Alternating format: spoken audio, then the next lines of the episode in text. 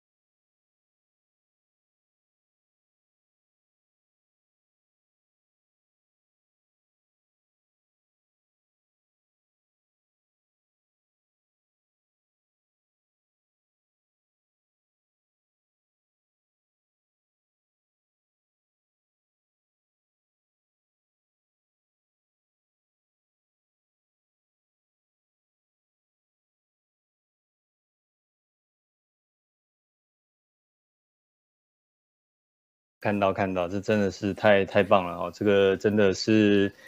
感谢有数位科技的一个协助哈，让我们在线上可以无缝的接轨哈。虽然中间还是稍微卡卡顿了一下哈，那也跟大家在线上问个晚安哈，大家刷六六六哈。那以前有参加过呃我的分享，应该知道我们是刷八八八哦。那也给也给大家一个自己一个掌声啊，八八八就代表这个拍手的意思哦。那感谢大家。在礼拜五的晚上还呃这个参与了线上的活动，那我看到人数也非常非常的踊跃哈，这个呃原本好像说做八十位呃同同学，我现在看到大概已经有一百位了哈，那也感谢今天呃主办单位给了我这个题目哈啊，我们来分享这个当数位科技遇上循环新经济哈，那当然呃在分享前，其实主办单位也有把各位可能在这个 IG 上面的一些。提问哈，让我知道，那我只能说大家都非常非常的专业哦。这个呃，可能呃，我不确定是大家已经毕业了，还是现在已经在职场了，但是都已经非常关注这个议题哈。那今天呃，我们的时间大概是八十分钟，那。呃，首先也跟大家先分享一下关于循环经济这一个议题啊、它是一个对我而言啊、是一个思维，而且我也在学习的过程哦，所以我觉得今天我的角色比较像是一个呃，将我学习过程的一些经验跟大家进行交流，它没有对或不对。那正如同我们在往这个近零排放或是永续发展的路上哈、其实都是互相学习，互相去。啊、呃，透过彼此的激荡讨论，找到一个可行的方法。毕竟我们不是来，呃，应该说不是解决当下的问题，而是我们要一起迈向可能二零三零、二零五零，那可能是二三十年之后的那个未来。所以在这个过程当中，我们是一个相互学习的角色。哈，所以今天也先跟各位同学分享，我不是一，呃，我不是老师的概念，而是一个引导者的概念，跟你们分享。呃，在这一个部分的我一些呃心得想法。好，那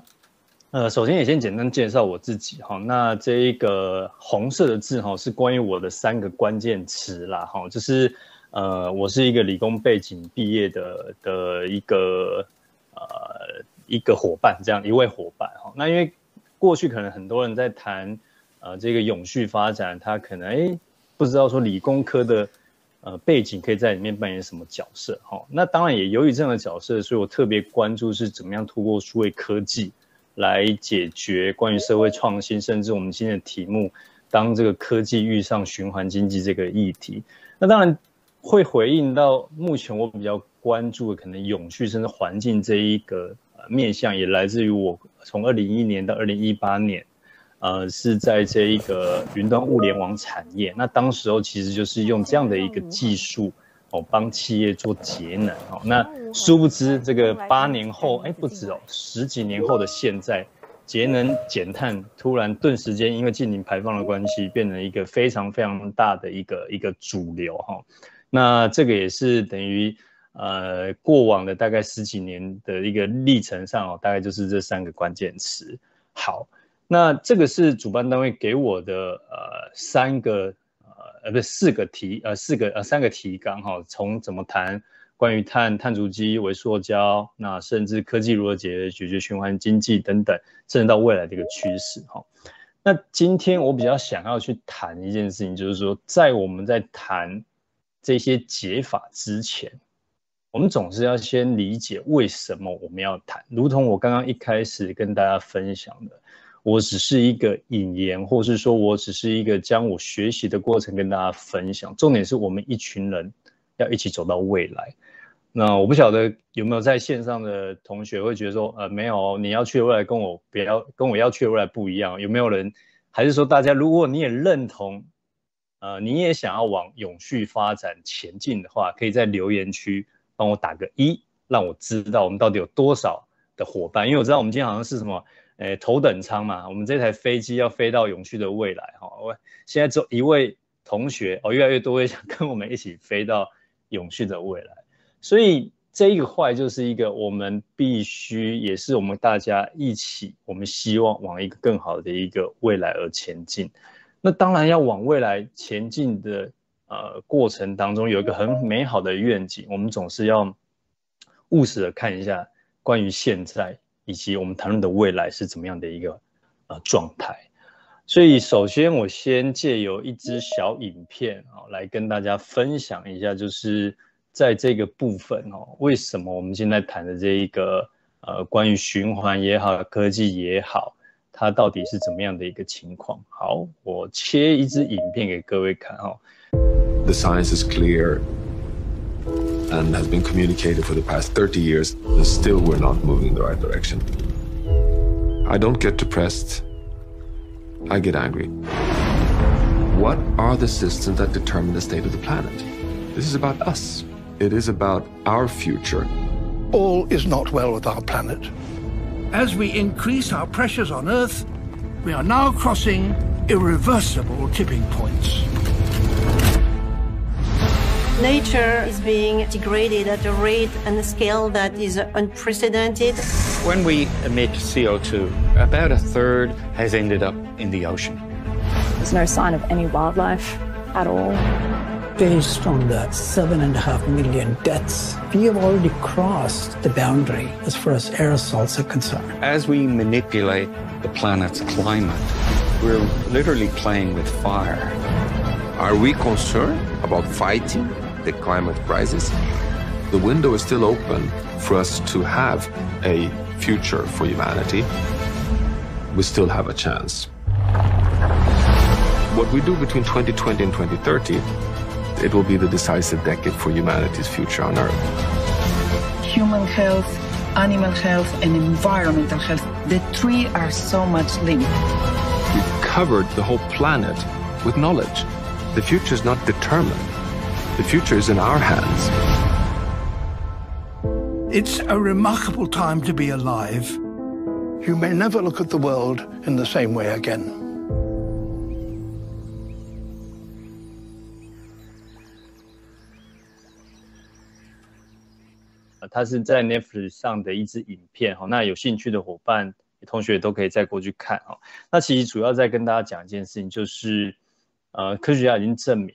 哦，那目前其实我们整个的一个生态的一个环境，哦，它其实已经超过自然，我们讲地球的一个可自然富裕的一个状态，哈，所以这也是为什么我们在谈我们要去一个更好的未来之前，我们要先来看看现阶段。如果你还记得去年这一场雨，甚至是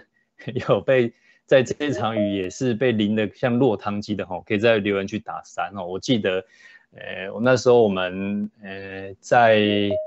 这个台北市的办公室出去哦，哇，这根本就是出不了门，然后整个到处上都是淹水哦。那这个其实就造成了一个现象，就是从缺水到水很多，然后这个时雨量，哦，这个在台湾大学的这个呃测向站哦，记录到两百零九的这样的一个时雨量哦。那这边跟大家分享一下哦，我们呃过往的城市规划哈，在台北市以台北市来讲哈，瞬间的这样的让呃大雨排掉这样的一个我们下水道的这样的水哦。当时设计每个小时最大的承载量大概是七十七啊公里这样的一个水呃雨量，所以你看七十七，但当时候竟然来到两百零九，就代表了一件事情，就是过往的设计，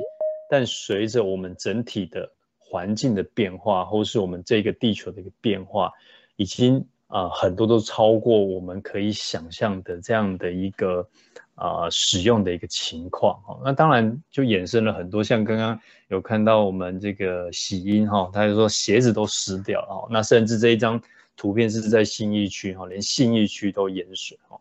所以这就是不不论是我们讲科学家的一个数据，或是真的我们呃在自己的生活当中开始有了这些明显的感受，那我不晓得。呃，这几天大家的呃，对于气温的感觉是什么？我记得好像上礼拜下了一直下雨嘛，然后下雨前我记得还蛮热的，我还可以穿个短袖短裤在外面跑来跑去。然后，但这几天的晚上有点偏凉。但我们现在已经是来到五月的一个时候了哈，所以其实这个就回应到我们在谈呃整个情况的一个状态。那当然，科学家呃。就把这一个我们讲透过一些科学研究的方式，哈，把这个地球的负载，哈，呃，列了这九个面向，哈，包含了气候变迁、生物多样性、空气污染、淡水耗用，然后土地滥用，然后臭氧层损坏、海水酸化、化学污染跟氮磷的负荷，透过这九个象限的一个调查。来看看，或者是说，就像像我们在做健康检查一样，就九大指标，看看哪个是红字，哪个已经超过超过了。那这边也让大家猜一猜哈。目前在二零二零年最新的研究指出调查出来哈，这九个象限，你们猜一下，有几个象限已经超过地球的？自他自己能够富裕的能力，意思就是超过大家就回不来。像刚刚的那个影片，超过我们的临界点，哇，有人写九，哇，这个你比较悲观呐，哈，啊，有没有人要再猜一下，到底有几个呃象限已经超过？有人是七，哦，哎，恭喜，就是问问就是九，好，那这边来跟大家分享一下啊，在科学家的一个调查，目前九大里面。哦，有六大，就是我标红色的部分哈，已经超过了我们讲地球可自然富裕中间的那个小圈绿的地方哦，就是目前还算是呃可在呃也不能讲可接受范围啦，就是就目前的科学根据当中，它其实是还呃还算呃在安全的范围内。但其中的空气污染，它现在是因为没有办法被量化，所以不知道这件事情到底有多严重。但在其他的六项，大家可以去看到一件事情哈，呃，其实都已经超过我们的一个呃环境的一个负担哦。那这件事情其实呃也要跟大家分享，这几个象限它并不是单一存在。有做过健康检查的同学应该都知道，当你可能比方说。你的血液中可能血蛋白过高，或者是哪个地方过高，可能不一定只有血的问题，可能是某个器官等等之类的。所以其实以这个九个象限里面，其中六个大象限，大家都是相互有关系。举个例子，比方说在这个土地用途的一个部分，那可能过去呃，可能人口没那么多的时候啊、那。呃，但现在因为人口比较多了，我们为了要让大家有粮食的使用，所以可能会把一些比较贫瘠的地，哦，那拿来开发，哦，那变成可耕种的地。但是也因为太贫瘠了，所以它就会加了非常多非常多的所谓的化学肥料。那化学肥料它可能就造成我们的氮磷过多，那过多以后就流进我们的河川，造成河川的有氧化。那同时呢，因为我要让我的作物收成好，我可能就会用了很多的农药，而造成了我的生物多样性不够健全。所以它其实是一环扣一环。那刚刚你还记得吗？这个故事的开始是因为人口变多，粮食不够。但是大家知道吗？在目前有三分之一的呃这一个人哦，他其实是没有呃，这个每一天吃不饱一餐。同时，我们有四分之一的食物。还没有到嘴巴当中就被浪费掉了，所以其实我们现在在面临的这样的一个错综复杂的议题，它已经不是一个单一的解决哦，不是一个像我们以前念工程一样，我只要解好一个方程式就好。现阶段我们面临到的问题是一个非常复杂的系统解。尤其在这个系统里面，又包含了在地球上所有的生物，不单只有人，所以整件事情上它其实是非常非常的复杂，而且真的是有点像蝴蝶效应，牵一发动全身。那接着也借由这一张投影片来跟大家分享。刚刚大家大概理解，哎，这个整个呃变化其实是有关联，所以我这边除了刚才土地利用，我也再举一个。这个叫做呃微塑胶的一个议题哈。刚刚其实有个象限叫做新的化学物质被应用在哦我们的呃人类世界哈，因为早期嘛，这个在工业革命之前哦，其实所有在地球上的物质它其实都可以进自由的进行它的这样的一个生物循环哦。这个但由于工业革命之后，开始有了所谓的化学。的这样的一个合成啊等等之类的，那过去其实我相信可能也有很多人看过，就是像我记得英国有调查过，就是呃什么二零五零年哦，这个海中的塑胶哦，它的数量会比我们的渔业的资源还要多哦。那这个这一篇报道是中山大学，它在呃这个月初吧，他们的一个期刊哈。也登上了这个呃国际的一个顶尖期刊。那从图片最左边大家看到，就是我们用这些所谓塑胶的一次性的一些呃物质，它进到了海洋以后，因为塑胶基本上它要自然分解需要好几百万年，所以基本上透过呃这个紫外线的一个变化，它会一直的降解裂解，到最后变成很微小的一个塑胶微粒。那在经由我们的食物链，最后吃到人的身体里面。所以这个报道它是他们的也就是研究台湾周遭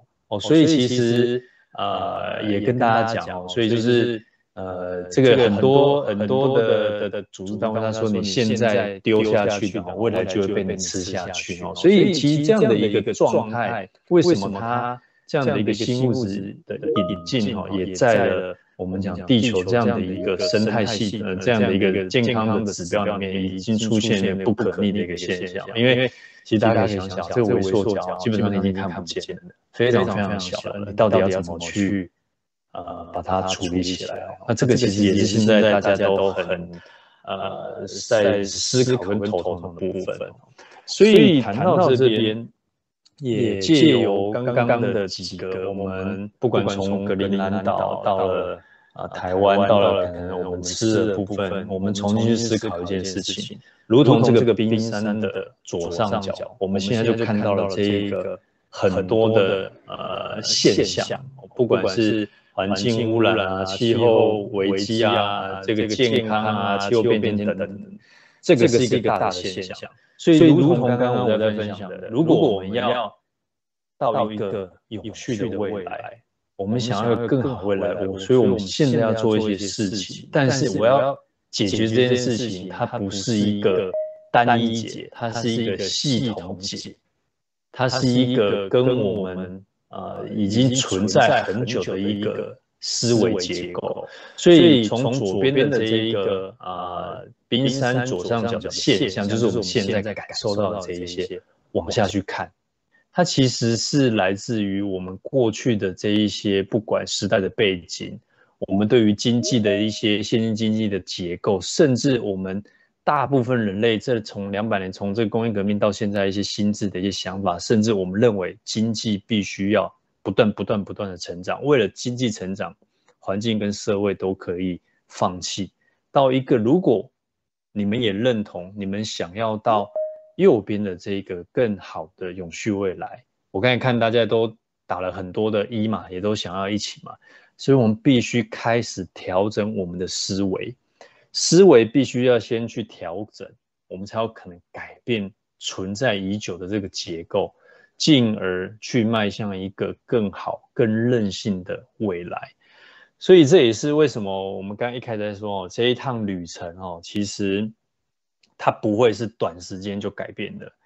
它可能甚至是要二十年、三十年、五十年哦，那一个呃需要大家携手来努力的。那当然有时候我也 跟这个呃，尤其是现在线上各位同学们，我说呃，以前可能在我的时代里面，我还要想说我到底要。呃，这个以后上班要做什么啊？什么哪个产业啊？这个很多产业随着科技变化以后都变动很快。我说未来你只要投身永续产业哦，这个产业基本上你可以一直做下去哦。所以这也是为什么我们希望透过这样的一个脉络思维脉络，大家让大家去理解我们为什么来做这件事情。那同时也借由了这一张图片来跟大家分享哦。那因为在过去大家可能觉得说那。反正地球资源应该还是很多啊，我的环境啊、反正应该也会复原呐。那借由这张图也让大家知道，其实我们整体的人类哦，尤其一九七一七五零年哦，大概就是我们工业革命之后哈。那一九五零年，我不晓得大家会不会觉得对这个数字好奇，为什么一九五零年后整个趋势突然向上冲？知道的话，你也可以在这个聊天室哦，帮我们打一下哦。你们可以观察一下，诶，如果我的资源，我的我的整个发展都是像一个斜率，慢慢慢慢的上去，可能我们现在的冲击还不会那么大。但现在它整个是有点像指数型往上冲哦。那不知道大家有没有知道一九零年之后是什么原因哦？那当然，这个呃也是一九零，就是人类的我们讲。世界大战对战后恢复，有这个我们这个师同学回复呃有有留言哈，所以由于这样子开始啊人口上升，然后重更重要的一个叫做呃经济模式的转型，更多的人，然后我们想要更多的物质哦，已经从我可能过去只是要活着，到我现在要活得好，所以我有很多的欲望。那当然加速很多的商业行为，加速了我们在购买或消费。我们已经变得不是买我所必要的，而是一个是哦，我好像想要什么东西。所以对于整体的资源环境的冲击就越来越大，越来越大，越来越大。所以这边呢，我们也让大家哦听了大概二十几分钟，我们让大家来稍微动动脑哈，不然我怕这个线上的这个呃。看不到你们，你们你们可以看到我，但我看不到你们哈。哎，可能大家会睡着哈。我们来思考一下哦，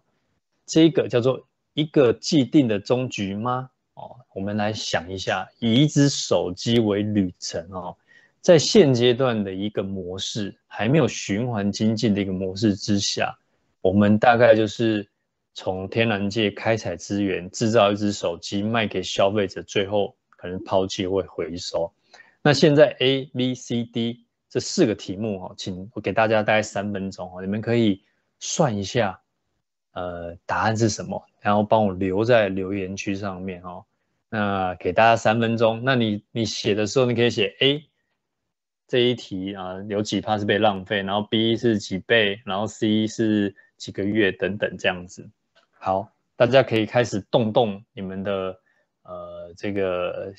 看你要用心算也好，还是拿出你的计算机也好，可以来思考一下。那我们看看第一位会是谁哈？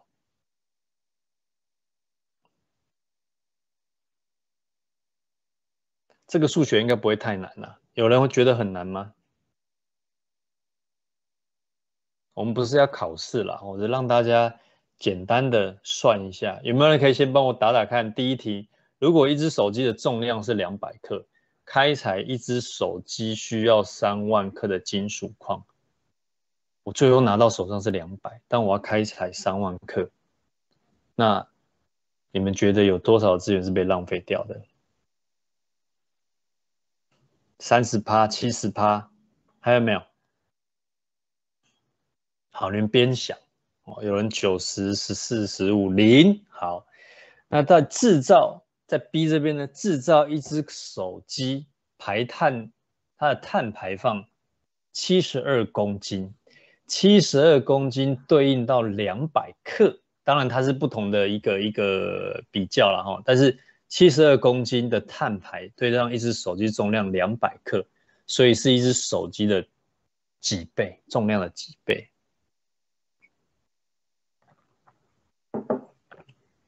三百六啊，有人写三百六。好，那在消费在 C 这边，你们认为啊，一只手机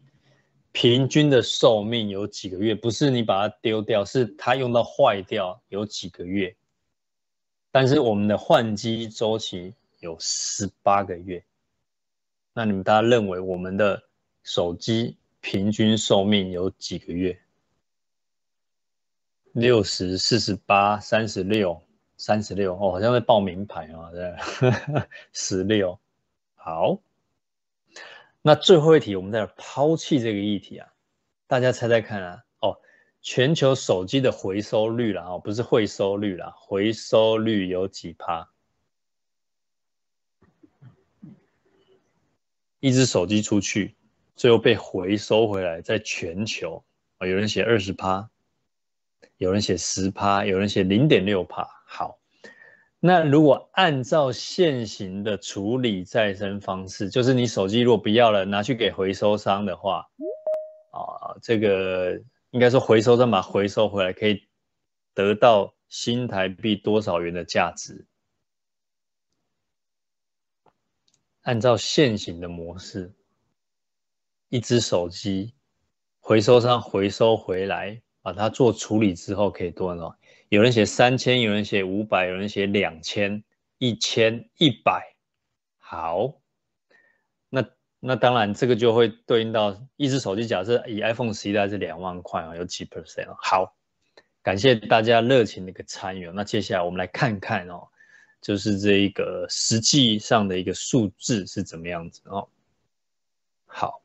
刚刚这一个我们讲第。这个 A 的题目哈，大家有些同学有答有有这个算出来了哈，就是三百三万公克的金属矿，最后只能换成一支两百克的手机，所以大概有百分之九十九的资源是被浪费掉的。那开采出来的这个二氧化碳哦，碳排七十二公斤，等于是大概三百六十倍哈。所以其实你大家就会思考一件事情，原来一支我拿在手中的手机。它在过程当中要消耗一百五十倍的资源，矿场的资源，同时造成了三百六十倍的碳排放。哇！现在有看到说，好好浪费，有大多资大大多部分的资源被浪费掉。所以这就是我们现行也透过这样的一个算数学的过程，重点不是让大家去呃算对以外，去回应到说对啊，为什么？我要两百克，最后造成的这些资源跟碳排放是这么多。同时，一只手机按照这一些官方的数据哦，正常大概四十八个月，但是我们十八个月就会把它换掉。明明可以用四十八个月，但是它只用了十八个月就被换掉。那全球的手机回收率哦，大概是十六趴。以目前的现行的再生哦，大概一百块，所以它的价值小于一 percent 哦。哦，有人说不要一直换手机哈，我不晓得线上的同学有没有人知道便利商店其实可以回收你不要的手机哦。有人去回收过吗？哎，也有一个人写说哦，这个佩佳说了，软体更新后手机不能用，不是硬体不能用。好，待会我来跟你讲为什么。好，这个博汉有说有知道便利商店有收手机，那你们知道，如果你把你不要的手机拿去便利商店回收的话，便利商店会给你多少钱吗？你们要猜猜看，如果回收厂商他有一百块的利润，那如果你把你的旧手机拿去便利商店回收的话，便利商店的伙伴会给你多少钱？这是公开资讯哦，你们可以现场可以去，马上都可以 Google。有人写一百二，不会啦，厂商只有一百块，然后便利商店的厂商怎么会给他回收的价值只有一百块，他不会给你一百二十块。哦，有人说小七做了两年还没有收过任何一支哦。好，网络上有公告哦，你拿你的手机去便利商店回收，便利超商的人会给你十二块。对，有人答，有人有人写到了哈。尾期写到了十二块，好，那当然，呃，这个是指我们把它当回收，而不是只是说可能有些手机厂商要促销的时候我去做的事情。呃，你们现在是不是会听到有背景音？是不是有同学的麦克风没有关掉？如果有同学的麦克风没有关掉，可能帮我关一下。好，听到你好像在吃东西的声音。好，所以。借由这一个一只手机的旅程哈，那也感谢喜马上帮我们这个 Google 出来哈，每一只十二元哦，所以这也是为什么大家不会拿你的手机去回收，除非今天可能，比方像 Apple 现在已经开始在做了哦，你拿旧的 Apple 手机买新机的时候，可以经由它的呃供应商去呃得到一些换机折扣。但那个是为了要做行销上的一个促销，而不是一支现行当下我们在目前的回收再生的技术去得到的一个价值。OK，这两个有点点差异，一个是比较是以行销导向，它用比较多的额外的补贴，让你目的其实要让你买新手机啦。但是如果在以技术层面来讲，你的旧的手机拿去。回收厂商他把里面的金啊，把里面的一些东西拿出来用的话，大概只有一百块新台币的价值哈。所以在这个过程当中，其实就回到我们刚才讲那个冰山上，我们看到了刚刚前面的现象。所以在它的结构当中，它的思维当中，就是一个叫做以开采、制造、消费到抛弃的，而且是单向的一个经济发展模式。所以叠在。最后嘛，还记得刚刚那冰山吗？最下的一个最下角，左下角最最下面是那个嘛？大家都想要经济发财啊，经济发展，然后要赚钱，然后其他东西都可以不要。所以这就是我们为什么现阶段大家现在全球都在关注的议题，因为从工业革命一直到现在，人类这两百多年来，大概就是以这样的一个模式。一直在前进，一直在前进，一直在前进，前进到现在，地球九个象限里面已经有七大象，呃，六大象限已经超过负载。所以想想，如果未来的三十年、四十年、五十年，我们要生活在这样的一个状态下，大家要吗？哦，这个也许我的年纪多你们，呃，大概二十几岁，我可能会提早离开哦，但是我也不想要。这样的一个呃未来的一个环境跟状态了哈，更重要的事情是在这样子结构下面的生产者跟消费者，就像刚才前面有一个同学有提到的，诶，手机其实还能用，只是软体一更新之后跑不动了，跑不动了以后，所以我就只好换了新的手机，但换新手机的过程当中。百分之九十九点六的资源都被浪费掉，所以这个就是来到了一个点，在线性经济模式下面，我们必须大家认为生产者认为我们必须要不断的成长、扩张、成长、扩张，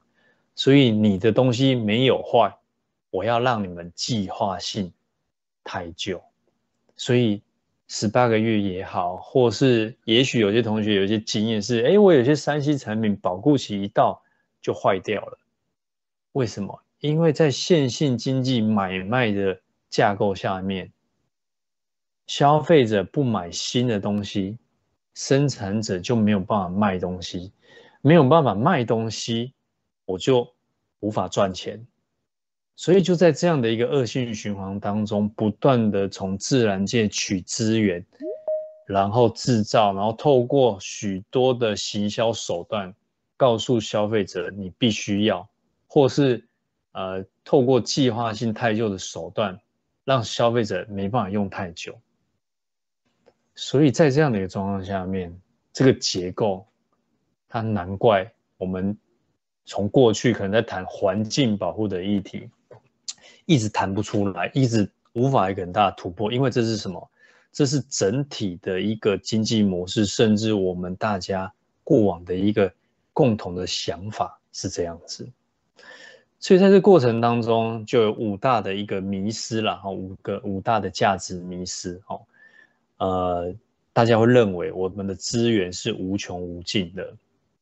对于生产者来讲，他要多卖多生产；对于消费者来讲，他想要多买多消费。最后制造出来这些废弃物，反正掩埋场也不在我家，焚化炉也不在我家旁边，所以这些我看不见，我都觉得啊，这是理所当然的。更重要的事情，这一切。我们的利益私有化，但是对于环境、对于社会的冲击，却是我们共同要来承担。所以也是在这样的一个想法、这样的思维下，而造就了现在有点错综复杂。你会觉得说，有时候谈永续，对，很好，很好，超好的，但要做的时候，就是怎么做好像都不对，然后这边卡，那边卡，因为这是一个系统结构的问题。那我不晓得各位听到这个地方啊，有没有什么样的一个感受？哦，这个也不是要让大家很气馁啊，哦，就是，呃，如果没有解方，那要气馁。但我们今天就是来谈的这个重要的解方，哈。所以从早期最上面的线性经济，一条直线，资源最后变成垃圾，到前几年大家可能在谈，哎，那我有没有可以让废弃的东西，想办法回收回来，再利用个几次，再让它丢掉。虽然这个模式相对于线性经济有好一点，但是你有没有看到，如果你这个图来看的话，回收回来的东西，我可能用了一次或用了两次，最后还是被丢掉了。所以，其实循环经济的思维，最重要的思维就是我们有没有机会。我们不想要造成刚刚看到冰山最后的这样的一个环境，最后的啊气候变迁的冲击。那有没有可能让我们的资源不是一再一再的从自然界开采，而是既然被开采出来之后，我有没有机会让它不断不断的循环来使用？所以这就是一个最大的一个思维上的一个差异。所以就循环经济而言，他在思考的事情是制造、使用、循环。制造、使用、循环，有别于之前的制造、使用、消费、丢弃。所以，当然在这个过程当中，就有很多介入的点。所谓的介入的点，当然就是从不管从生产生产端，好，或者是我们讲的使用端，不管是透过重新的设计商业的模式，或是在过程当中提升能资源，避免我们的污染从源头开始。所以在这样的一个结构当中，我们才去思考。其实我们是有机会有解方来让整件事情更好的，好，所以谈到这边，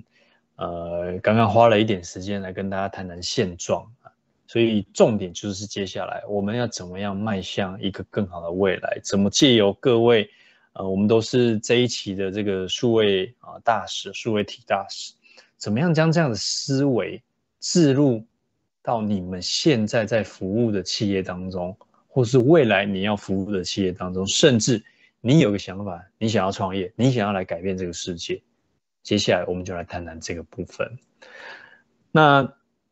因为时间的关系，哈，今天哈，我们比较会侧重在这一个叫做产品服务化的循环，在循环经济这个思维下面的产品服务化的解方，因为这一个解方也会跟我们的数位科技哦会有比较大的关联。哦那所以今天呃，待会后面的一些呃案例哈，会比较侧重在这个产品服务化。那这边产品服务化只是在循环经济思维当中的其中的一个环节，但是这一个环节其实它会对我们的整体行为有一个非常非常大的改变。如同在这个产品服务化下面我们提到的，从过去买卖的经济模式，到我们不一定要买啊，我。The scientific consensus is clear.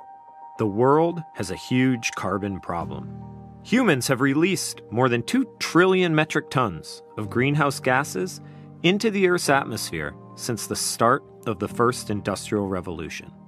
And the vast majority of these emissions have occurred since the mid 1950s. This is more carbon than nature can reabsorb. And every year, humanity pumps out more than 50 billion additional tons of greenhouse gases. This blanket of carbon in our atmosphere is heating the planet and changing our climate. And this isn't a problem that lasts just a few years or even a decade. Once excess carbon enters the atmosphere, it can take thousands of years to dissipate. Already, the planet's temperature has risen by 1 degree Celsius. And if we don't curb emissions and temperatures continue to climb, science tells us that the results will be catastrophic.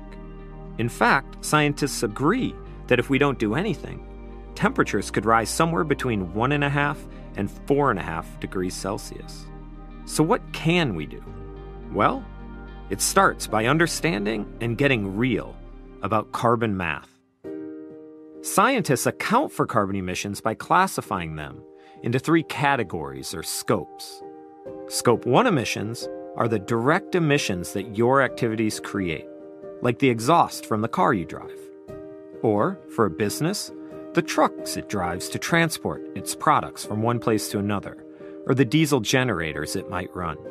Scope 2 emissions are indirect emissions that come from the production of the electricity or heat you use, like the traditional energy sources that light up your home or power the buildings owned by a business.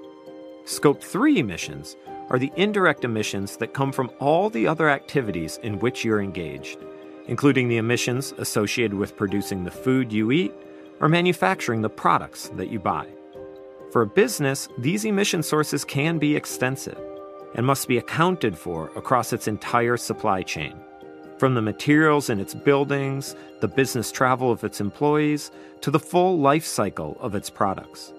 including the electricity that customers may consume when using something like a phone, laptop, or gaming console. Given this broad range, a company's Scope 3 emissions are often far larger than its Scope 1 and 2 emissions put together. And this accounting is important because if we're going to avoid the worst aspects of a rapidly changing climate, then the world must reduce its carbon emissions and reach net zero. 些从范畴一到范畴三哈，那这边其实可能有些同学未来也想要 呃迈向呃这个碳盘查相关这些。温室气体盘查的一个部分，所以简单让大家先知道哈，就是为什么我们在谈的这一切，从一个永续发展拉拉拉拉到我们现在必须很务实的透过一些呃指标来知道我们的一个状态是什么。所以刚刚在里面大家可能有看到了哈，这个全球目前大概是五百亿吨哈的这样的一个呃温室气体哈。那当然这件事情呃不止呃。外国外的企业在谈哈，那甚至其实在台湾，呃，国发会呃大概几个礼拜前哈，也定定出哈台湾第一次哈这样子叫跨时代的一个改变工程哈，从今年一直到二零五零年的一个规划，我们要转型的一个路径哈。那当然，其实对于未来各位同学，你们在呃工作上面，它会是一个非常大的一个转机。哦，那当然，这个可能会很多人也会心中会有点担心，说，哎，那我以前学的可能不是这方面的，怎么办？所以，其实，在这样的一个啊、呃，我们有时候这样讲了，大时代的一个变革，其实它就会创造出很多的一个机会。那当然也会有危机，但是重点是你怎么样化危机为转机？哈，那这边也呃，大家心里也不要太去害怕这件事情。但回到这个点上面。我们希望借由这样的一个理解整体的一个趋势变化，透过我们接下来的这些学习，让培养自己的技能，然后在对的主题上面去做一些事情哈。那当然在台湾，呃，除了这样的一个整个大的一个方向哈，也让各位同学大家知道哈，在台湾目前的一个二零一九年啊的碳的一个排放哈，那。呃，不管是非电力或电力等等之类的一个情况，大概的占比是怎么样？那这个资料也都是公开资料，大家有兴趣也都可以上去，呃，这个仔细的一个阅读哈。那重点其实来到这个地方哦，可能过去呃，大家可能听过我们在谈近零的时候，很多直接就会以能源为一个标的来探讨啊，我要能源要怎么转啊？然后我产业里面我要怎么智慧化啦、自动化啦？因为我知道有些同学可能现在呃，这个这个在呃实习或服务的的地方是比较偏制造业，那你们。在这个议题上面，很多一定都跟你们的能源怎么用啊，产能怎么智智慧化啊，借由这些数据等等之类的。但在这一次转型当中，不单只有硬的指标，还有我们讲软的指标，关于生活的转型、社会的转型。生活的转型就包围了行为的改变。还记得刚刚前面吗？我们在谈循环经济的思维，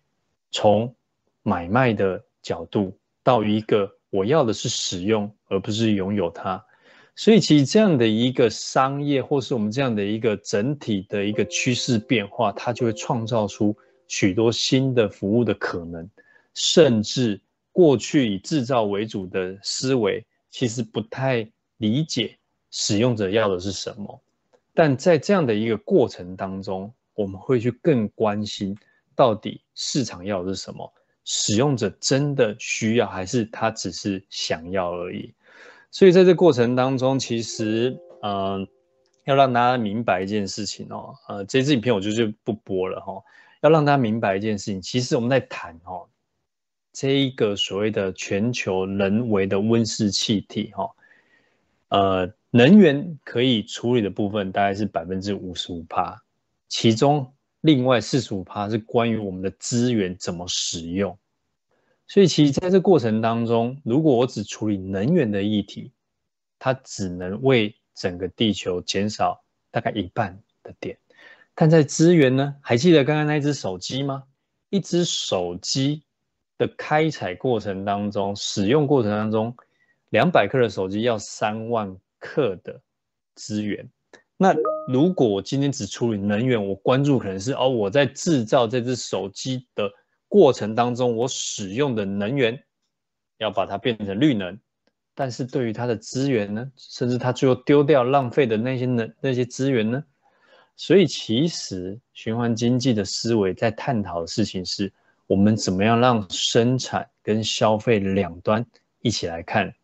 那这件事情它才会是一个完整的一个解决方案。那当然，现在哈，现在也也跟大家分享。那当然，因为在这个整个国际上的一些趋势压力，现在为什么企业会先做呃能源？那也是因为我们是制造业特性嘛，所以基本上我们都先从自我的制造过程的这些能资源。但是刚刚还记得吗？我们如果看这个刚刚微软的那一支影片，他在讲碳排放的三个 scope。范畴一、范畴二，直接间接到范畴三，在使用。所以其实重点来讲，范畴三，其实换言之就是过去制造业最不理解的，我的一个东西，我一台笔电，有一台手机，交到使用者手上，它到底怎么使用？它到底会产生多少的一个碳的一个排放？所以这也是我们在思考的一个重点哦。所以回到循环经济的思维里面，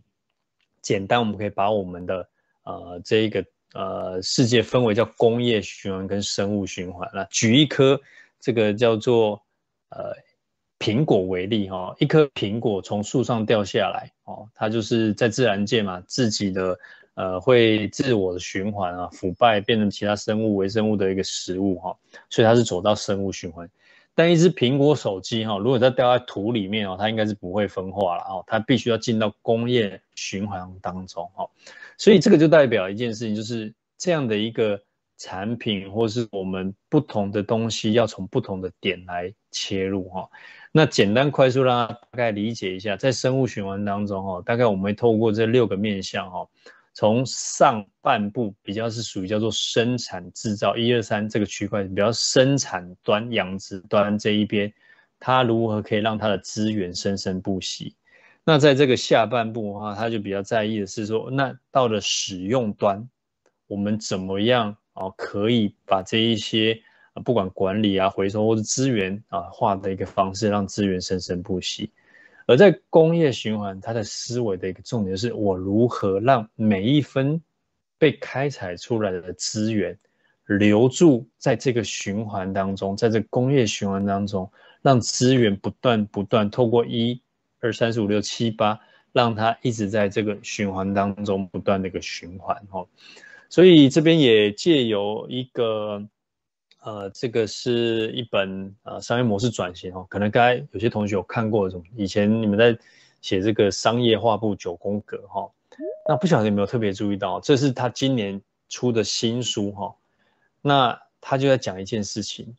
叫做新世代的一个价值创新的转变。我们从中间的这个价值主张来看，过去从买卖为主的思维，要不断的卖，不断的买，经济才会发展嘛。所以很多东西它可能都是这种走向劣劣质啊，一次性使用啊。那慢慢的，我们开始想办法让品质越来越好，甚至是什么？走到它在价值上最最下面，这个就是流畅的体验。为什么？开始从过去的拥有到使用的时候，我在意的是使用者的使用模式。所以跟客户关系从一次性到长期，甚至是我们在右下角会看到，用使用者是按使用次数付费。那对企业来讲，这些产品最后是属于企业的，而不是过去的卖了买了就把它丢掉。而在这过程当中，我们的生产从过去可能没有数据，到现在要透过许多的数据来让我们理解使用者怎么使用等等的。所以也代表了一件事情，就是当整个世界趋势在改变的时候，我们呃让经济发展的模式也改变了哈。所以这边也跟大家分享哦，这个嗯书中有提到的哈，其实这个呃呃未来的整个趋势啦，不管是服务化、利害关系、数位平台、指数循环，其实都在扣合一件事情，就是过去单纯从制造者的角度，我就是多卖多生产，到我们开始要理解我的资源怎么使用，我的使用者到底怎么用我的服务，所以我会有。以服务的模式，甚至我要关心，在我这个过程当中有哪些不同利害关系者，借由数据、借由平台的方式，让我的资源不断不断的循环在其中。所以这个为什么说跟各位同学说啊，你们也不用太担心，过去所学好像都跟这个永续发展、循环经济没关，或净零排放没关。为什么说这样说？因为接下来对于大家来讲都是新的。挑战哦，如同我一开始讲的，这个是需要大家一起学习的过程，借由这种不同的方式转型，然后迈向一个更好的未来。所以这边也啊、呃，最后大概还有大概二三十分钟哦，我们就把这一个今天最主要要谈的，就是当数位科技遇上循环经济，到底有什么样的一个解方？那当然，其中最主要的这个模式就是产品服务化。当然，可能过去有人会听过很多什么，呃，什么产品及服务啊，以租代买啊，啊，什么共享经济、分期付款、保证买回售后服务，有很多的名词。但是重点还要回到我们刚才前面谈的产品服务化的目的是什么？哦，如果你知道，你也可以留言在我们的留言的地方。哦产品服务化的目的，还记得刚刚工业循环吗？留住每一份资源，而不是让这个资源最后使用完就被抛弃、被丢掉。好，那这边我再来放一支影片给大家看，这是一个关于产品服务化的影片。好久好久以前，灯泡可以亮个好久好久，在美国加州，甚至有灯锐，一亮就是一百多年。灯泡活得越来越长寿，可让当时灯泡公司的老板们苦恼不已，还因此聚集起来商讨对策。最后决定，不如就让灯泡早点坏掉看看。于是工程师便被要求修改设计，让灯泡寿命减短，却又不至于惹来负评，开启了一个计划性太旧的时代。从此，灯泡平均寿命缩短了一半以上。让消费者不得不再掏钱买新的。线性经济只看重获利，却忽视了生产过程所产生的污染与浪费。好久好久以后，这样的情节还在继续。不过回头想想，如果买灯泡只为了照明，何不提供照明服务来避免资源浪费，同时创造利润呢？从规划、安装到保养维修，让客户一试成主顾，而客制化的服务方案，则让客户用多少付多少，产品的所有权仍属于制造者，东西没坏就能不断提供服务，坏了维修后仍能继续使用，修不好就把产品拆解成零组件，用不上的就回收做原料。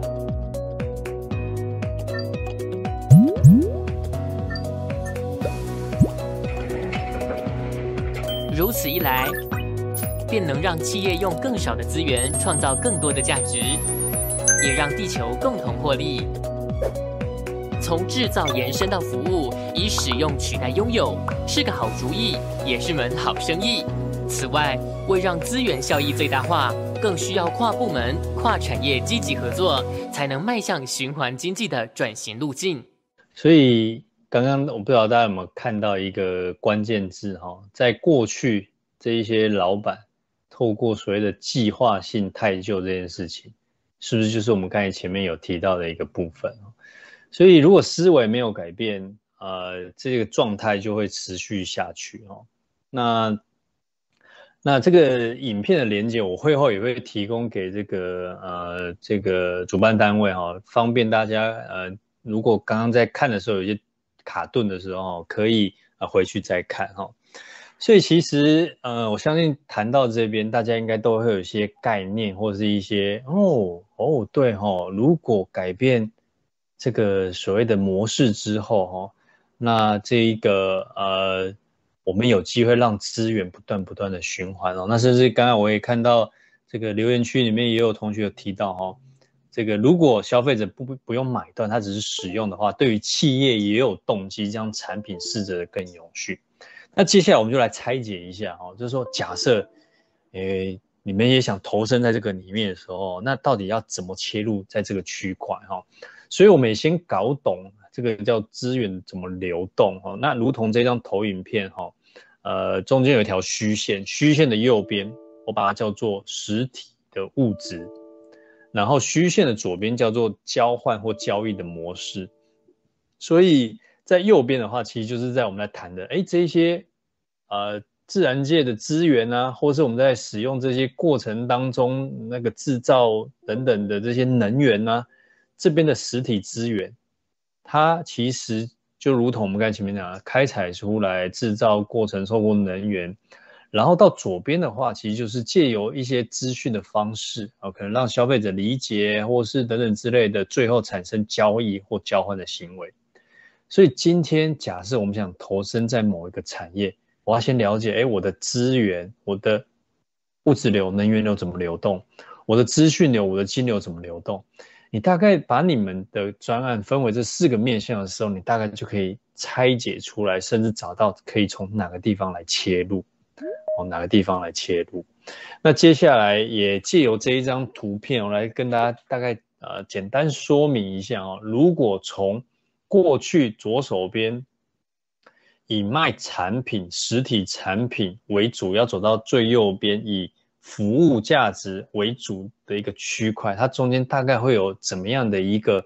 呃，我们讲转移的过程哦。那如同最下方也让大家知道，最下方红色的地方，我们会看到一个叫做关键啊，就是产品的所有权。从最左边的买方到服务提供者，然后到最后的叫使用权哦。中间大概可以分为这三个区项哦，A、B、C 哦。从纯硬体到纯服服务，产品导向、使用导向跟效能导向。下面这些字大家可以自己简单看，我举我举一个例子来让大家可能比较能够理解哈。呃，产品导向是什么哦？比方说，我记得我大学一满十八岁的时候，我就跟我妈说，我要一台机车，我要骑机车出去玩，所以我们那时候就买了一台机车。所以我跟机车业者的关系就是一个买卖双方，卖方就是卖方提供给我的，大概就是所谓后续的维修啊等等的一些服务，但是我买的那台机车。那 B 呢？B 是什么事？什么样的情况呢？我记得我们那时候呃，这个毕业旅行嘛，哦，那我记得我们是去垦丁嘛。那去到那个地方，可能待个三天两夜或四天三夜，那我们不肯骑机车下去嘛，所以我就会到垦丁的大街去租一台机车。但是我是租他个三天，但是三天当中，我不管我有没有骑，我就是付一定的钱给他。到了现在，我我相信这个大家，如果你有骑过这些，不管是 GoShare、WeMo、我们 iRent 的，你也可以在留言区帮我打个八，让我知道。到现在，诶，我其实要的是一个移动为主的需求，是一个效能导向，所以我可能是按我的每一公里。那当然，现在我们的这个这个机共享机车都是按公里数来来收钱了，所以。A、B、C 三个方向，它其实就是从纯卖硬体。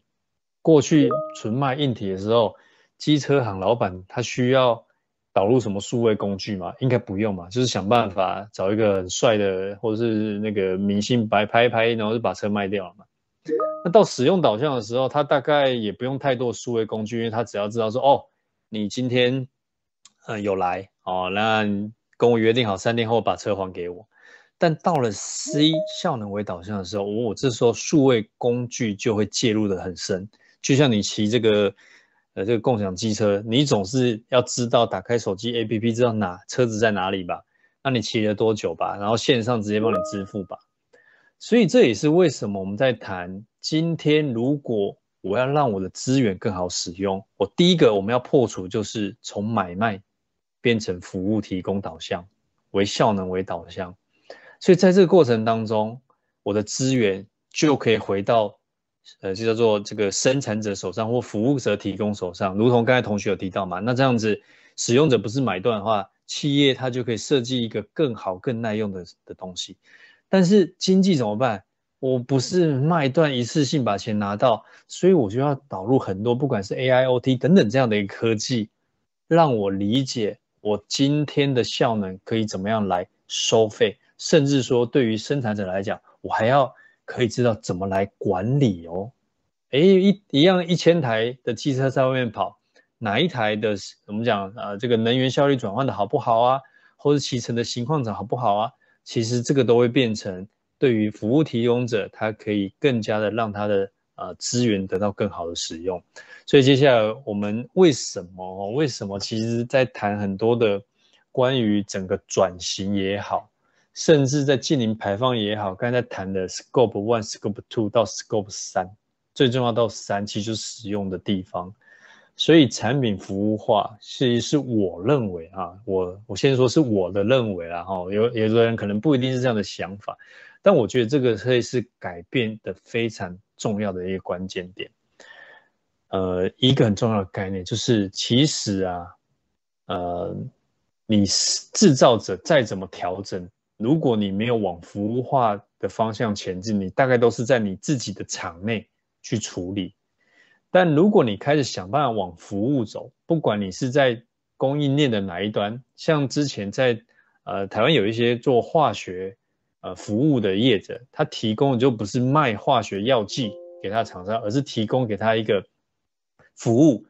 所以当这个东西开始改变的时候，他才有可能在他的产业链里面。产生一个结构性的改变，而不是自己在自己的的工厂内把能源管好，把原物料管好。但更重要的事情是，当服务化这件事情，它才会改变整个社会结构，改变我们对于资源，甚至我们对于永续发展的一个想象哦。所以这边也简单快速的举几个例子，然后那这个是这个呃飞利浦在 Skipo 机场哦。啊，如同刚刚影片大家有看到嘛，我们买灯具要的是那个照明嘛，所以它不是卖灯，而是改提供那道光。那因为在这个案例当中，呃，这个机场只支付我要多少流明亮度的费用，然后一个十年的合约，设备维护、电费都是飞利浦的要去负责的。所以这时候你还会让你的灯泡用一千个小时就坏掉吗？哎，拜托，那个那个屋顶都很高哎，你光要去换那个灯，你可能就要花不少钱。所以在那情况下面，一定是什么？让我的灯越耐用越好，甚至我要越节能越好。除了节能变成 LED 外，我还不够，我还要让这些灯泡有了智慧化，加入 IoT。为什么？因为如果我可以侦测到现场环境啊，如果坐坐过飞机的的同学应该知道，那个都很多都是帷幕玻璃嘛。外面太阳光很亮的时候，我的侦测侦测到外面光很亮的时候，我干嘛要让我的照明的这个亮度全部输出？我就透过这个 IoT 去控制它，让我的已经是 LED 灯哦，让我的 LED 的光源再低一点。因为对于客户来讲，他要的是什么？整体环境的亮度。同时，也因为有了这些数据，所以服务厂商他可以去。知道哪个灯泡即将要坏了，所以可以排好维修的时程。所以在这个过往商业模式、思维模式开始转变以后，你还会一直让你的灯泡坏的了吗？一定不会嘛。你还会一直去消耗你的能源吗？不会嘛，因为省下的电费也是你服务厂商的。所以在这样的一个服务模式转型当中，产品服务化的过程当中。从卖产品到提供效能，数位科技就在里面扮演非常非常重要的角色。那可能呃，我不晓得你们现在的一个专题是什么啦，所以可能有人会学呃这个 AI 嘛，所以 AI 之前就一定要有够多 data 嘛。那这一些 data 就来自于我们讲这些物联网的 device 的装置，把这些灯啊、环境的一些资讯收回来，我们才可以做分析嘛，才可以做最佳化嘛，甚至我还可以根据。旅客多少来提供我们的能源呃电呃照明的一个输出？那当然，对于智慧服务能做智慧服务的伙伴，你可能更关注就是哎，使用者体验好不好？那对于机场的场的客户，它它在使用过程当中好不好？所以这个就是回应到你们其实现在在学的，除了你们在学一些技术上面的一些事情，更重要的事情是回到最一开始那个坏。我们为什么要做这些事情？然后我学的这些数位工具，如何让我们的资源可以用得更好，让这一个排放排碳可以越低越好，资源使用可以越也在保留在这个工业循环当中。哦，这是灯泡的一个例子哈。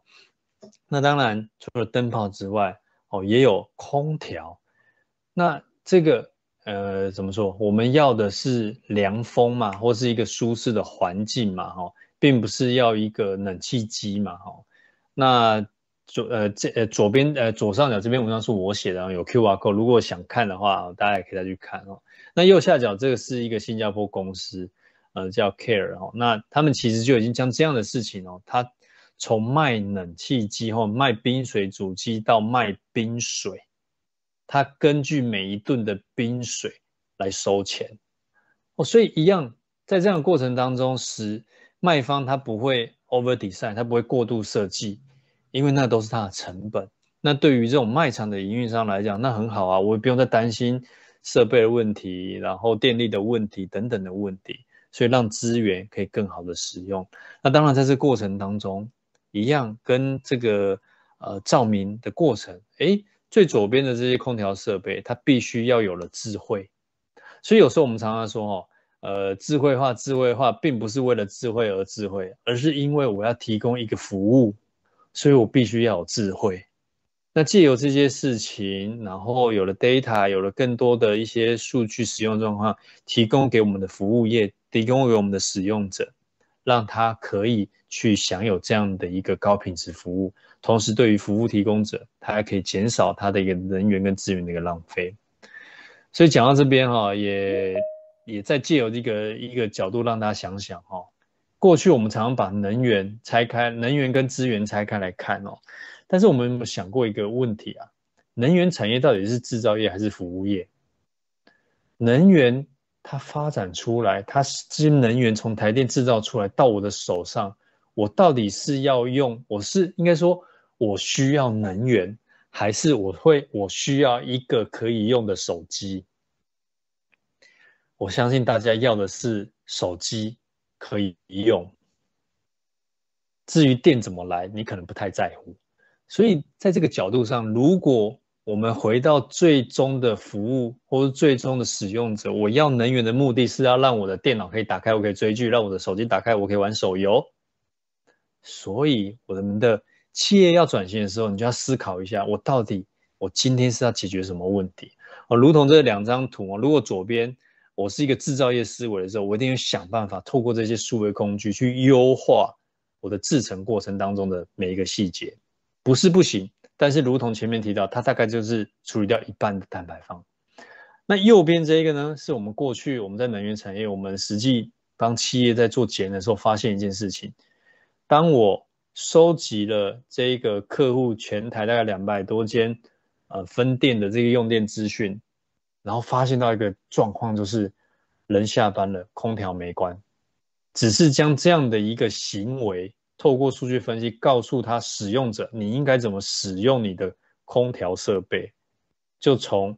每个月大概十几趴的未关率，到后来大概只剩一点多趴。所以一个是想办法拼命去优化我的生产效率，但是另外一方面是告诉你，哎，其实你不用电，你不用能源，你用这些能源最主要是开空调。那你如果不用的话，其实把它关掉，你就可以节省资源。那资源被节省了，我们根本就不用去谈哇，那我到底要怎么去？升级我的设备，或是我的发电效率要怎么提升？所以有时候我们讲问对问题很重要哦。所以在国外哈，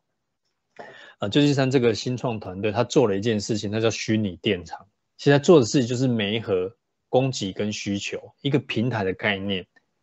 以使用者的角度来讲，他只是要用能源，他并不是要拥有能源。所以他们做了一件事情，他怎么玩呢？他在美在旧金山，他们当然是从一个一个呃呃区域开始试行哦。他就是在一个社区当中装了很多的我们讲的可能可能都有听过什么智慧电表啦，或者一些智慧感测器啦，甚至一些控制器啊，然后去 monitor 你家的用电，同时在主要的耗电设备上装了一个控制的设备。所以当今天电厂的电不够的时候，或是说它必须要在消耗能源的时候，呃，消耗资源产生能源送给这一些用户的时候，那这个服务提供商他就做了一件事情，他说：“哎，发电厂啊，我帮你做一件事情，我帮你询问一下，接下来两个小时居民有没有要用电？因为我不晓得大家知不知道，我们的电其实是发出来是没有办法存下来的。”哦，那储能设备是现在是现在正在讨论，但是还没有到普及，所以电发出来其实不能现阶段是没有办法被存下来，所以发完就没了。所以你可以想象，当你把天然气烧掉，把这些煤炭烧掉，啊，烧完了你没用掉，最后电也是没了。所以这个过去其实在电厂里面有非常多的一个能源浪费，所以他就做了这件事，说我这个服务商，我帮你确保。现在这边可能有一千的家户，接下来两个小时他们都不会用电，而且我们已经获得透过 APP 告诉他，如果你待会两个小时不用电，我给你两倍的电费的回馈。使用者同意之后，他按下了这个同意的开关，然后电厂呃虚拟电厂的伙伴就把它重要的，比方像空调的设备，透过控制器把它关住，所以确保。这个使用者待会就是不会用到冷气，所以就有这件事情，电厂的人就知道，OK，好，所以代表待会我不用发那么多电了，因为使用者不用电，所以对于发电的厂商来讲，他不用再消耗资源产生能源再卖给使用者，而是将这一些省下的钱，呃，就是呃，把它里面的一些利润拿出来分享给使用者。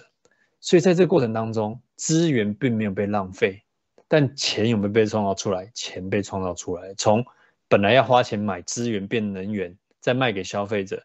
变成我不花不用买资源，把这些钱分给我们的使用者。所以其实，在这样的一个思维当中哦，其实会非常非常多可以做的点哦。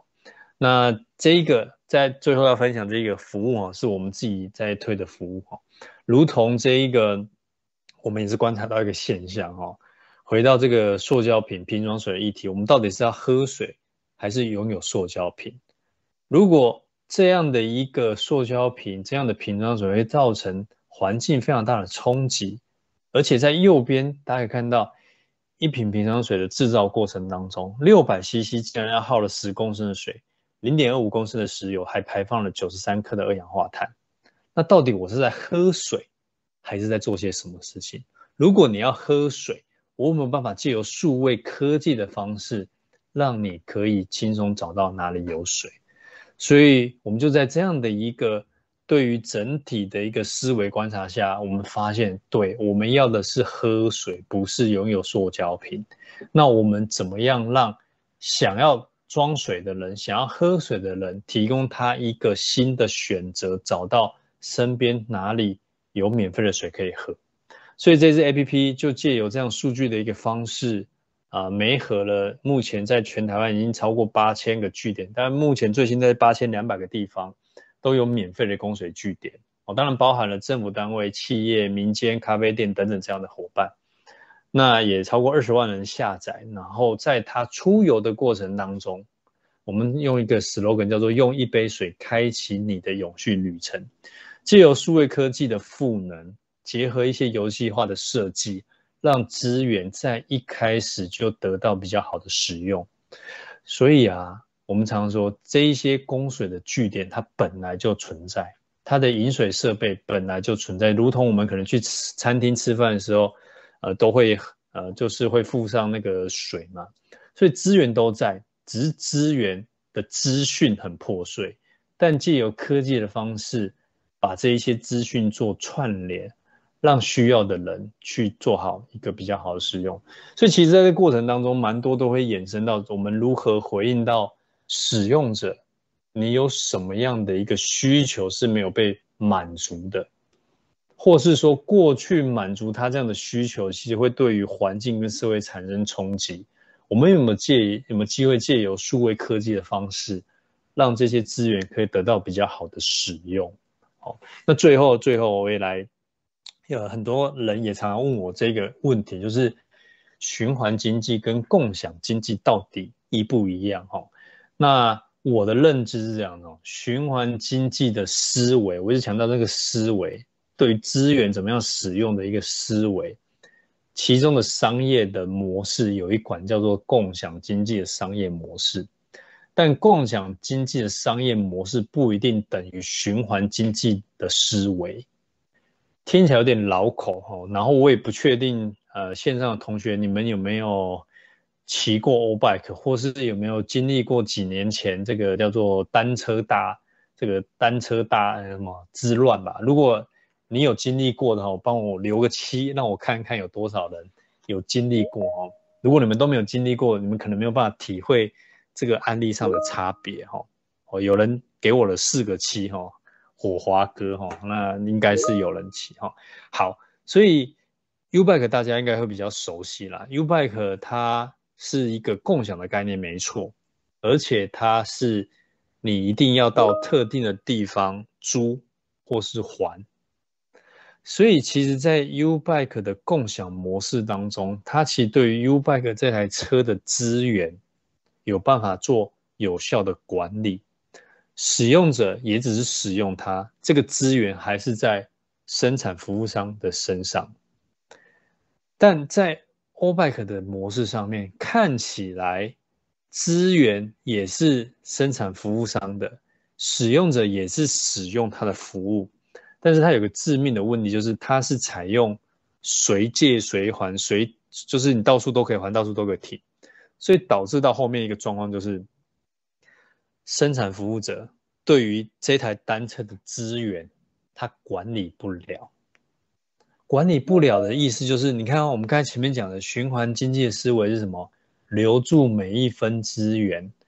但我对我的资源都管不了的时候，我到底要怎么留住啊？所以那时候不是说什么在呃海滩啊、溪边啊，什么到处都有 O-Bike，所以后来当然就黯然就收场了。所以有时候我们常常讲的，呃，就我自己的观点，当然 OPEC 当时候是希望借由共享经济的商业模式赚钱，所以他想的事情是我要怎么快速赚钱，所以他就会用这样子资源消耗且我管理不了这个资源的方式，快速的创造一个商业的可能性。但这样的模式不但对环境产生冲击，最后自己公司也经营不下去。所以反观 Ubike，可能一开始走得慢，但是在他对于整体的资源走得比较长久，所以他看到了一个叫做呃更呃让呃这个最更美丽的果实啦哦，这个迟来的果实哦。但是我觉得这就是我们常常要有一个呃，如果你未来想进入到这个产业，你自己要有心理的建设哦，就是。呃，这条路它绝对不是立即马上就会看到成果，它是需要长时间堆叠。那有别于现在，因为我们很多在线性的模式下面就是要快要快，然后什么都要立即当下的好处，所以你立即当下的好处通常就只满足到某部分人，甚至可能某企业或是老板的口袋，但对大部分人来讲都是坏处。所以也借由这个循环经济跟共享经济，我觉得那个思维上的差异跟各位同学分享一下哈。所以最后最后也回到这一张这个冰山哈，呃，如同刚刚一开始大家也都认同，我们不想要在左上角冰山的左上角这样的一个状态一直持续到未来，而是希望我们可以走到冰山的右边，一个更具有韧性。的一个生活生产生态的一个模式，所以听完到听到这边哈，所以也借由今天大概短短的大概嗯八九十分钟的一个时间哈，让大家可能快速有一个初步的概念。哦，里面不会我没有讲的太多比较专业的呃这个专有名词哦，是先帮大家先建立一个大的一个观念，所以如果你还想要在呃，理解更多，推荐大家几本书哈。那呃，这个画面上的哈是呃这个呃循环经济哈，呃循环基金会它出了两本哈，一本叫循环台湾，一本叫循环经济。呃，不难，用字不是很学术，是一个非常贴近大家生活当中，也欢迎大家可以去呃去读去啊呃，呃借来看看。好，那再来呢？呃，如果你也想要开始做些什么事情，你想要开启自己的创业计划，呃，那也推荐另外这本书，这个叫《反转地球暖化一百招》哈。那里面大概就是它也是借由科学家的一些呃调查研究哈，它列出了一百个方法，或者是讲说一百个可以解决的面向，然后。它对于整体这个啊温室气体减排的效果有多少，以及大概它的可能的投资，以及它可创造出来的价值有多少，所以也欢迎大家哈可以去看。那当然，它这个一百招是全球哦，全球的一百招哈，所以你也可以去爬书回应到呃，如果你要做的是台湾的呃市场，诶，你可以看到什么样对于台湾内呃的有市场有切入点。那当然，再来这一本是比尔盖茨在去年推出的这一本啊，如何避后避免气候灾难呢哈。那当然，他是从这一个呃制造的角度哦，把这一个呃产业大概区分了五大产业哈。所以这个可能也回应到，如果你是在企业内部，未来你们可能是没有要创业，可能在企业内部，那你对我们的一个公司当中有哪些的一个面向可以来进行处理？所以以上最后这几本书哈，也推荐给各位同学哦。如果你们想要再深入的了解这个议题哈，诶，可以来呃理解哦，到底有哪些面向哈。所以其实呃，最后最后这边呃，就是最后一章哦。所以今天不没有跟大家讲太多的科技的一些我们讲专业的技术，而是比较重要。我常常都是我自己个人的一个认为是这样子啦，就是。科技，数位科技，它是个工具。这个工具其实是用来让我们呃解决我们现在所面临这个问题。那尤其是在这一个现在，我觉得可能是一个呃整个世界的一个大的一个转折点。那怎么样在这个转折点当中，我们善用数位科技？更重要的是，如同这一张呃简报，跟呃这个上面看到很多人嘛，哈，就是要往这条路上，绝对不是靠一个人或一间公司或一个国家，而是我们要一群人一起走，哈。所以也推荐各位，如果你们还除了看书之外，也想要接收一些相关。循环经济的一些资讯，也欢迎加入我们的这个 LINE 的一个交流社群哈，会有一些相关的一个资讯来分享哈。所以以上今天呃简短大概透过大概九十分钟的时间，那快速的让大家分享哦，这个当数位科技遇上循环经济遇遇上循环新经济哈，怎么透过循环经济来实践近零排放哈。以上谢谢大家。